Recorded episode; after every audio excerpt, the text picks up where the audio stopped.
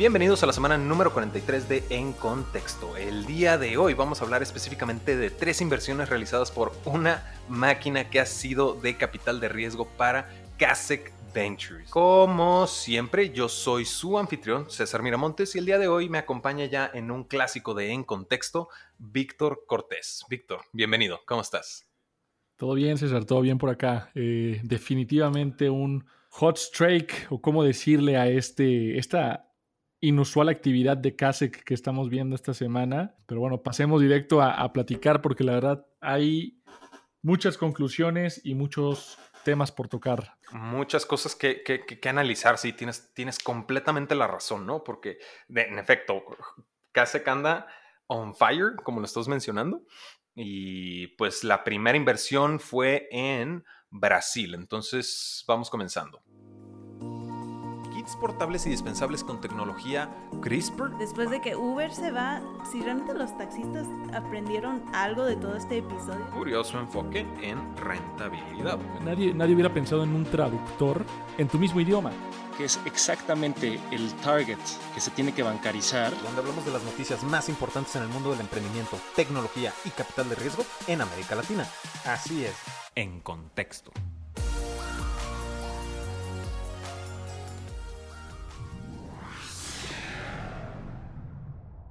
Ok, primero que nada, Kasek Ventures participó en una ronda de inversión de 21 millones de dólares, en las cuales fue la serie A de remesa online en Brasil. El dinero está destinado para remesas online, para expandirse a los modelos de B2B y obviamente para presupuesto de marketing, ¿no? Que si bien esta inversión es una cantidad increíblemente alta para una serie A, pues a final de cuentas creo que sí está o por lo menos a como yo lo estoy observando, creo que e, este, este factor de considerar al, pequeño participante es muy importante, ¿no? Entonces... Sí, la verdad es que me, pareció una inversión bastante interesante. Sin duda creo que es un mercado que todavía tiene mucho que explorar. Y justo es algo que estaba pensando esta mañana en el tema de fintech. Creo que si bien fintech ha tenido todavía más bien, si bien fintech en Latinoamérica ha sido de las áreas o sectores que más actividad tienen, yo realmente considero que aún hay mucho trabajo por hacer y que tanta inversión realmente no ha movido la, aguja como quizá esperaríamos en este punto en el tiempo. Entonces, creo que todavía hay mucho trabajo por hacer y sin duda el área de las remesas es, es, es, un tema todavía que parece obsoleto, ¿no? Hasta hace poco realmente había pocas opciones para hacer transferencias internacionales de manera eficiente y segura, ¿no? Que puedas confiar realmente y que al mismo tiempo sea económica, porque había unas, unas eh, tarifas y, este, comisiones increíbles y, realmente absurdas. Cuando, pues obviamente ya en un mundo tan interconectado esperaríamos que las alternativas disponibles fueran mucho más accesibles para todo el mundo, ¿no? Que, ha sido de, los, de las cuestiones por las cuales no se ha generado una buena bancarización de la región. Pero remesas online parece ser una apuesta prometedora para el portafolio de CASEC, originalmente de Brasil, pero pues, pues yo creo que, que, todavía hay mucha oportunidad en toda la TAM para seguir trabajando en el tema de las remesas, ¿no?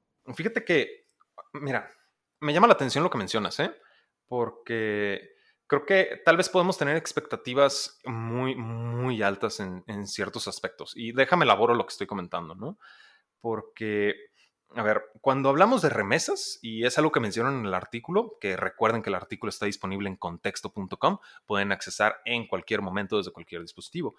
Y es algo que menciona el artículo que cuando hablamos de remesas, entendemos trabajo manual y enviar dinero a nuestros familiares. Cuando remesa online no está trabajando o le está apuntando a, por ejemplo, business to business con esta, con esta inversión, ¿no? Y está pensando en freelancers, está pensando en, en pequeñas empresas o startups que puedan transaccionar de manera, transaccionar con monedas extranjeras, ¿no?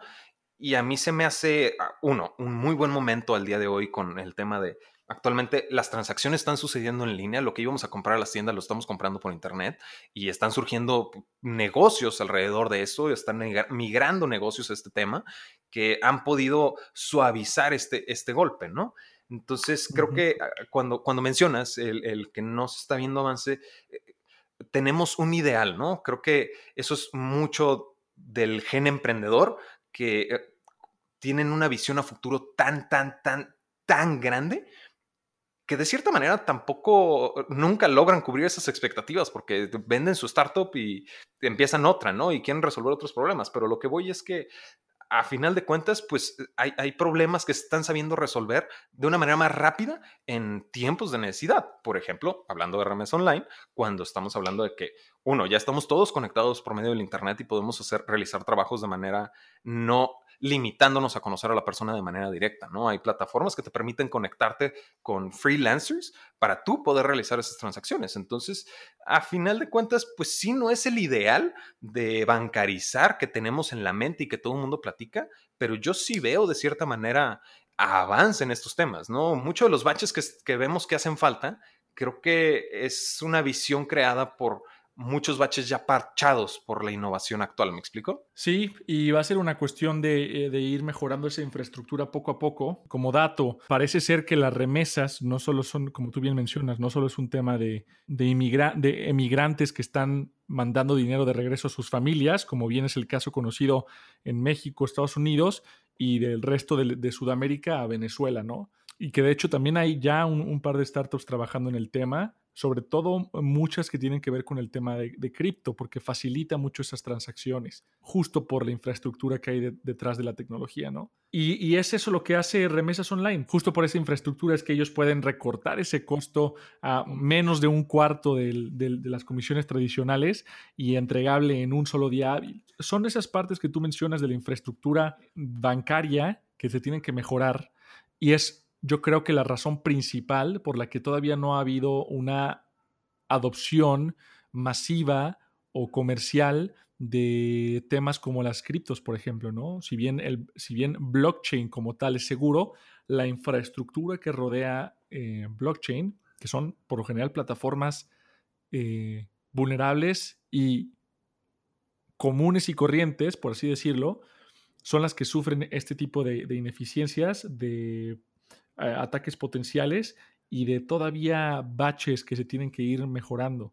Entonces, poco a poco, yo creo que este es un primer paso. sin duda, eh, esperaremos ver temas más relacionados al, respecto desarrollarse en los próximos meses, próximos años. Yo soy todavía muy, muy bullish en, cripto, quizá no de la, de la, forma inicial en la que se estaba planteando, pero sí como, eh, como protocolo para, para estos procesos. Estoy tan contento de que hayas dicho eso, Víctor, porque, eh, como sabes, estoy leyendo el libro de, de, Inevitable, ¿no? Que, me recomendaste, ¿no? Sí, Yo voy bastante avanzado. Y justamente ya pasé por este, este capítulo de, que habla precisamente del blockchain, ¿no? Y para nuestra audiencia, si quieren entender por qué el mundo va a donde va, es un gran libro, ¿no? Y ahora entiendo cuando Víctor me lo recomendó. Hay que repetir el nombre, ¿no? Se llama Lo Inevitable en español, creo. Lo Inevitable en Español de Kevin Kelly. Y te habla de justo las 12 fuerzas que están moldeando el comportamiento de los usuarios en las tecnologías y cómo puede predecir el futuro. Y en efecto, tiene bastante lógica y sentido. De hecho, hay un pedazo en el que dice no podemos predecir la siguiente pandemia, que me llamó mucho la atención. Mm. Pero regresando, eh, creo que ya vas por ahí. Digo, tú ya acabaste el libro, yo todavía no. Pero sí esta, esta prisa que, que, yo hablo, el que no está cumpliendo nuestras expectativas, creo que va mucho por el lado de la conectividad total de los múltiples servicios y es lo que todavía no nos sucede. Vemos que hay solucionadores en un área, pero no hay está el mismo modelo en otro lado, cuando donde apuntan las cosas es que en efecto toda la información, toda la data, todo, todo, todo, todo, todo va a estar conectado y esa conexión va a facilitar de manera espectacular muchos de los procesos y muchas de las innovaciones, ¿sabes? Entonces creo que eh, ya por fin entendí cuando hablas tú de eso. También los hace más vulnerables, pero definitivamente creo que, vamos un paso adelante poco a poco, aunque, repito, considero que todavía estamos muy atrás en temas de, de, de verdadera innovación fintech, ¿no? Entonces, pues bueno, buen, buen, buen movimiento por parte de Kasek. Yo me gusta lo que, la propuesta que trae Remesa Online. veremos qué, qué nos pueden compartir más adelante, ¿no? Correcto, habría que ver pues cómo va sucediendo este tema, porque también los negocios, como lo habremos visto todos emprendiendo en este momento, es precisamente que ha reconfigurado el comportamiento y las interacciones, ¿no? Con, con, el, con el tema del COVID. Y con esto vamos quedándonos en Brasil, porque la siguiente noticia es Pipo Saúde. Pues si bien acabamos de hablar de los 21 millones de dólares invertidos en la serie A de remesa online, ahora sigue Pipo Saúde con 4.6 millones de dólares, que ya es una cantidad no tan, no tan exorbitante ni, ni que nos eh, haga levantar las cejas, en las cuales participó pues obviamente de nuevo Kasek Ventures que está on fire, participó también Monashis como líder de la ronda junto con Kasek y también estuvo OneBC y interesantemente también estuvo David Vélez. ¿Quién es David Vélez, Víctor? Eh, sí, pues bueno, David Vélez, el, bien conocido CEO de, Nubank, bastante activo últimamente también en, sus propias inversiones personales. Pero yo te voy a decir algo, yo creo que 4.6 millones de dólares es un tema relevante y es una serie de semilla. Entonces creo que es, sí, sí puede levantar un par de cejas. Me gusta también lo que, lo que traen y, comentario aparte también entre paréntesis a todos nuestros escuchas eh, brasileños, portugueses, realmente les prometo que vamos a hacer un esfuerzo por aprender portugués. Yo ya me descargué Duolingo para mínimo saber pronunciar bien las palabras. Entonces, por, por, el bien de este episodio le vamos a decir Pipo Saúde. Pero sí, realmente yo, yo creo que, eh, que, que, estos inversionistas han estado bastante activos y lo que me gusta es saber que existen fondos que a pesar de la situación actual no han bajado su ritmo de, alocación o de colocación de capital, ¿no? Que tal es el caso de, de Ventures. Entonces, si bien son originalmente argentinos, su actividad en Brasil habla muchísimo también de en dónde están apostándole. Y Pipo Saude, pues una empresa health tech, insurtech, que está apostando por la mejora de los procesos de los seguros de salud cara a las empresas, ¿no? Eso es prácticamente como el, eh, la industria en donde se enfoca y usa la tecnología para poder identificar a través de inteligencia artificial cuáles son los servicios y las recomendaciones que tiene que hacerle a cada empleado conforme a su situación, ¿no? Fíjate que a mí lo que, lo que siento o me llama la atención ahorita que mencionas precisamente la, la gran actividad de CASEC es que Tal vez, tal vez, y no tengo la certeza, ¿no? Pero es algo así ahí que me, que me levanta poquito. Sería el que ya haya un term sheet firmado, ¿no? Que sería contraproducente para, para, para pues retractarse, ¿no? Case con toda esta actividad que tiene, tal vez pueda tener que ah, ver el que ya haya habido un term sheet firmado.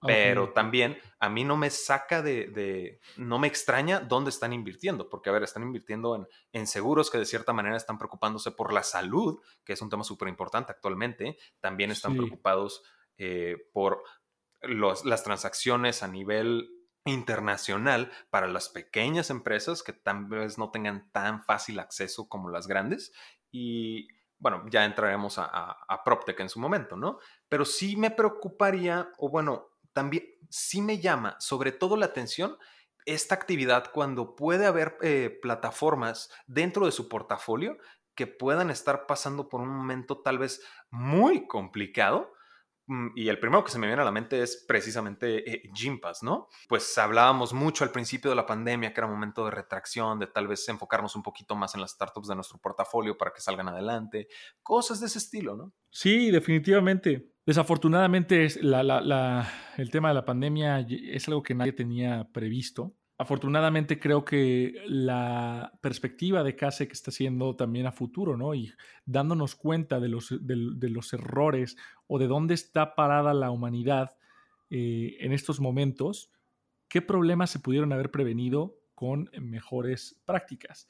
Ahora, obviamente, el sistema de salud a nivel Latinoamérica era, tiene demasiadas áreas de oportunidad como para poder aguantar la, pandemia, ya sea del lado público o del privado. Sin embargo, obviamente, mientras mayor acceso a mejores servicios de salud existan para la población, mejor. Y obviamente hay una oportunidad de mercado grande ahí, ¿no? Latinoamérica está muy polarizada en esos temas. Eh, en el caso de, Brasil, 24% de la población tiene un plan de, de salud privado. Es decir, 76% de la población todavía tiene ese espacio para integrarse a esa modalidad. Yo creo que el, hecho de que existe todavía esos espacios, esos gaps, esas áreas de oportunidad es donde están entrando a resolver el problema los, los eh, fundadores de Pipo Saude.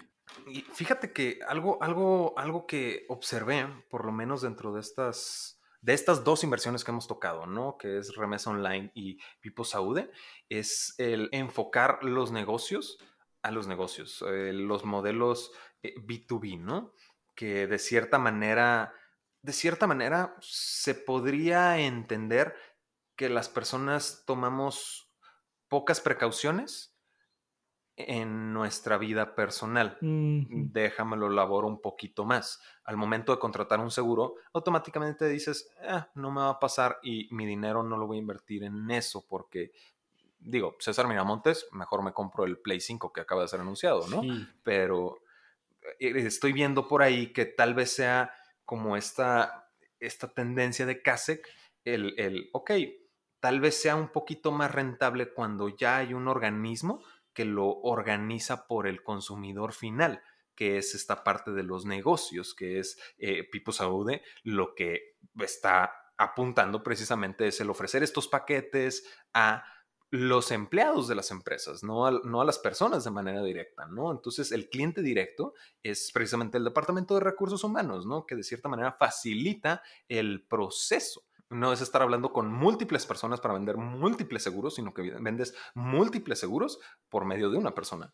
Entonces, se me hace, se me hace interesante ahí como, como ese enfoque que por lo menos observo en estas primeras dos eh, inversiones. Yo creo que también es un tema muy cultural, ¿no? bueno, no, no, la verdad no podría hablar por, por, el, por nuestra audiencia brasileña, pero definitivamente sé que los mexicanos no siempre somos eh, muy largoplacistas, ¿no? Eh, pensamos mucho también en, en, el, en, la utilidad inmediata. Entonces, los productos de seguros no necesariamente, y sobre todo para la población joven, no necesariamente son los más atractivos. Ahora, yo creo que la, situación actual llegó a cambiar un poco las cosas porque no nos, dimos, nos, hemos dado cuenta que no solo nos enfrentamos a vulnerabilidades biológicas, sino que la posición económica en la que estamos puede incrementar o disminuir qué tan expuestos estamos a estas vulnerabilidades biológicas. Creo que es buen momento para, para comenzar a invertir en, en health tech la verdad es que InsurTech yo no estaba muy seguro, eh, sobre todo porque no sé qué, qué, tan dispuestos estaban los consumidores a comenzar a, ahorita a pagar un seguro cuando más bien están teniendo la emergencia en el momento, ¿no? Cuando estás teniendo la emergencia en el momento no estás viendo a largo plazo, pero a la hora de, de acercarse con las empresas, hacer ese approach, creo que existe una oportunidad de mercado interesante ahí y pues bueno, veremos entonces también qué avances genera el equipo de Pipo Saude a futuro. Es correcto. Entonces, eh, con todo esto, ya nos podemos pasar a la última inversión de que hace que, de nuevo, ha estado bastante ocupada, y esta es en Colombia. En Colombia existe esta startup de PropTech que recibió una inversión de 10 millones de dólares, en la cual, pues obviamente participó como lo estamos mencionando, CASEC, NFX, eh, Accrue Capital, Imo Ventures y también estuvo David Vélez. Interesantemente participó también en esta, en esta inversión junto con CASEC. Eh, también estuvo el, fundador de Viva Real. Pues con todo esto, la inversión de nuevo 10 millones de dólares y cuando digo con duda que es una PropTech, es porque siento yo que es un una agencia de, bienes raíces que opera por Internet, a diferencia de lo tradicional. ¿Sabes? El, digo, puedo estar siendo muy crítico y, me disculpo si, si, tal vez le falta el respeto a alguien, no veo cómo, pero pues yo veo una, una, agencia que opera por internet, punto. Tú puedes buscar las cosas por la misma página o puedes pedirle a un asesor que te ayude, que es normal. Solo siento que ya traían consolidada esta idea y una de las cosas que mencionan eh, uno de los inversionistas es que la house fue visionario al momento de, de implementar los protocolos digitales, pero pues sí, de cierta manera, ahí es a donde apuntan todas las cosas, ¿no? Tal vez no visionario, ya yo siento que ya es un poco más eh, lógico, porque siento que lo enfocan más a vieron que iba a suceder algo como la pandemia, ¿no? Pero a final de cuentas, digo, estoy súper crítico, pero hablan de que la house, el, su market share, creció del 4 al 30% durante temporadas de la pandemia. De lo cual, sí, wow, 30%, pues ¿quién no quisiera el 30% de, de, cualquier mercado, no?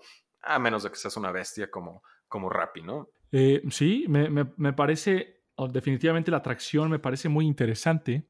Trato de determinar en dónde está su propuesta de valor, porque creo que, digo, yo, yo tengo las mismas dudas que tú, y no necesariamente es que seamos críticos eh, de mala fe, sino que realmente yo también estuve explorando la página y, jugando un poco con el producto. Y si bien tienen un tremendo UI y todo su, diseño y la experiencia eh, son bastante agradables, bastante minimalistas, me pareció también una, plataforma de compra y venta de, bienes inmuebles bastante estándar.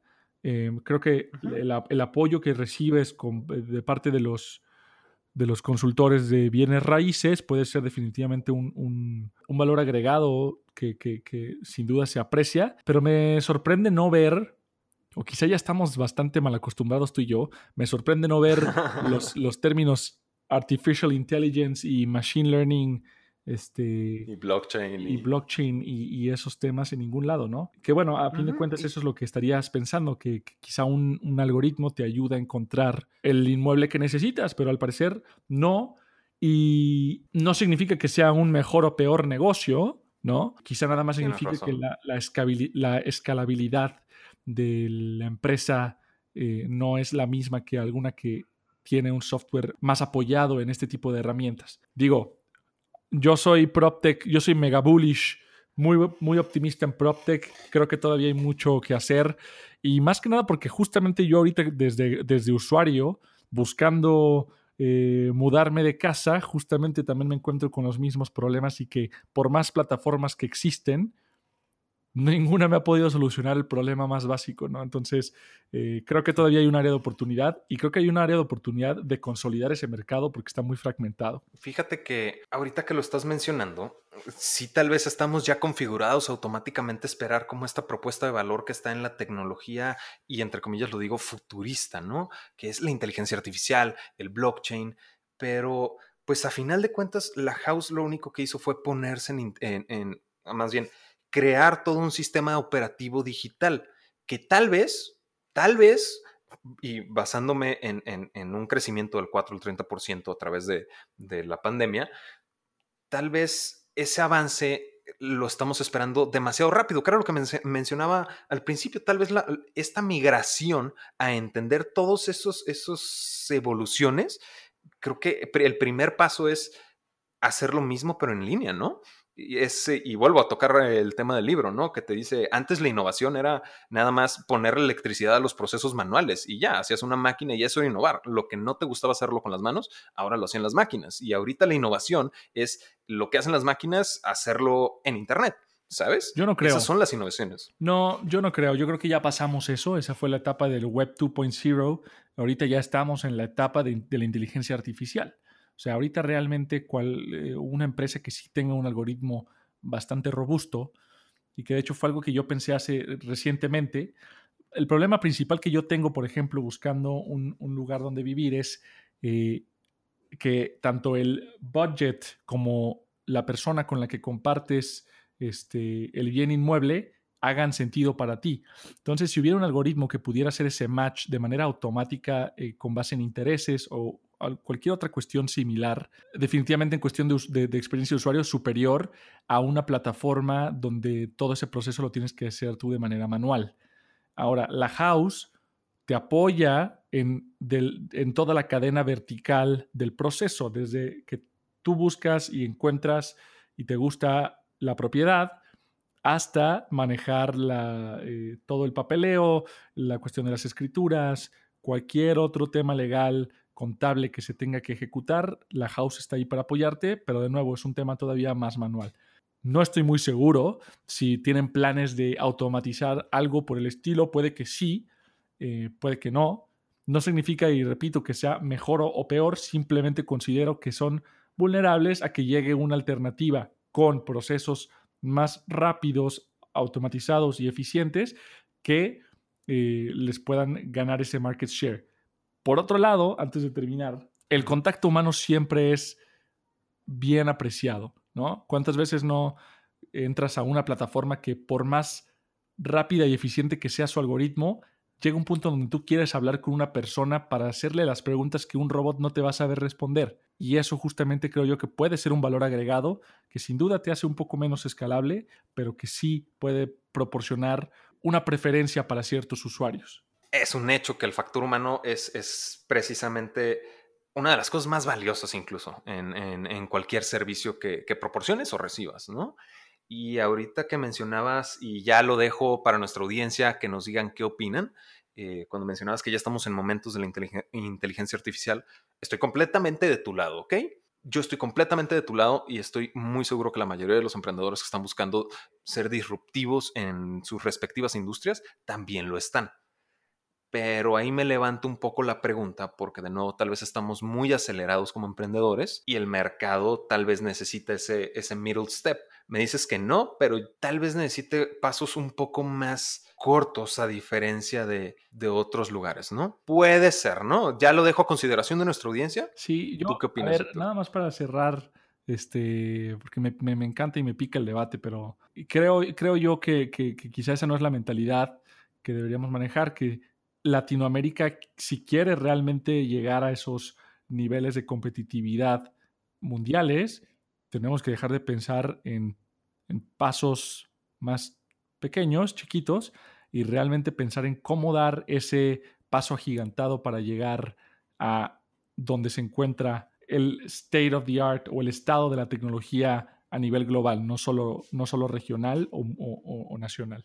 No, claro. Y tal vez este, este paso agigantado que digas, que tal vez este paso agigantado que mencionas pueda ser eh, el cubrir esta pequeña brecha que yo eh, de cierta manera intuyo que puede existir, ¿no? Pero de nuevo, se lo dejamos a nuestra audiencia. Si tienen una opinión, tienen eh, algún input que consideren importante a considerar dentro de este, de este debate, pues saben que nuestras redes sociales están más que abiertas. Mi correo también de nuevo cesar.contexto.com. Me pueden escribir y nos tomamos todo el tiempo de discutirlo, ¿no?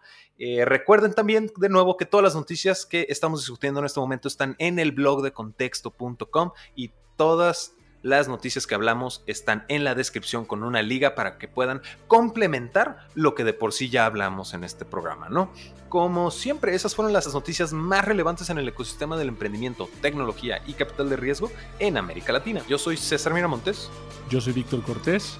Y ahora sí estás en contexto.